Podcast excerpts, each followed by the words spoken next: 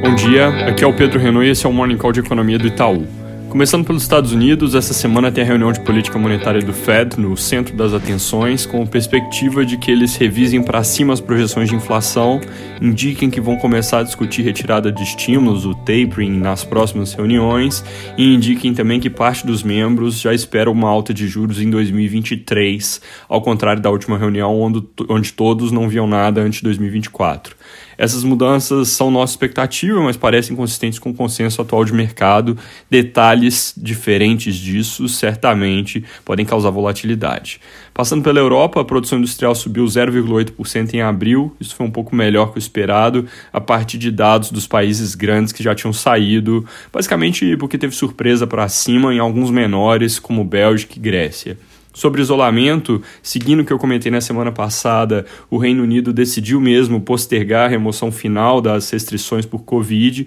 por mais quatro semanas, porque casos da variante indiana estão crescendo entre as pessoas jovens que ainda não foram vacinadas. No entanto, vale comentar que essas restrições atuais são relativamente leves, machucam um pouco a economia.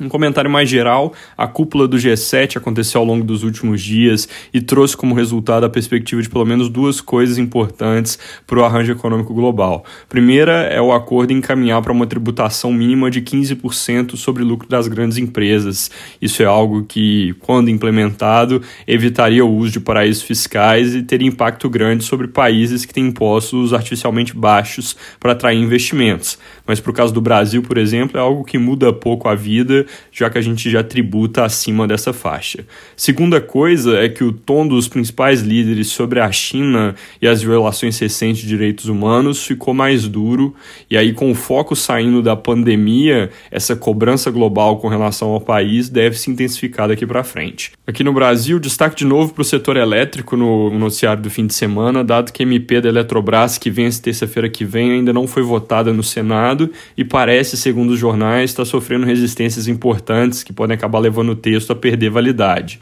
Nessas coisas é sempre se esperar que alguma barganha mais forte aconteça logo antes do fim, mas vale ficar de olho porque com prazo curto realmente tem risco de que acabe não saindo. Além disso, os jornais do fim de semana e dessa manhã reportam iniciativas do governo no âmbito legislativo para preparar para uma crise de abastecimento de água e energia que seja mais intensa. O noticiário foca de novo em risco de apagão, de racionamento, mas esse é um ponto que, como eu já mencionei aqui, parece bem pouco provável de ocorrer nesse ano, porque o Brasil tem capacidade suficiente de usinas térmicas para cobrir a falta de chuva dos próximos meses. Mais interessante que isso é a discussão que parece estar em curso sobre o sistema de bandeiras tarifárias, que são aqueles níveis de preços que variam de acordo com as condições de geração, em tese para dar um sinal na conta de luz ali para o consumidor de que ele deveria usar menos.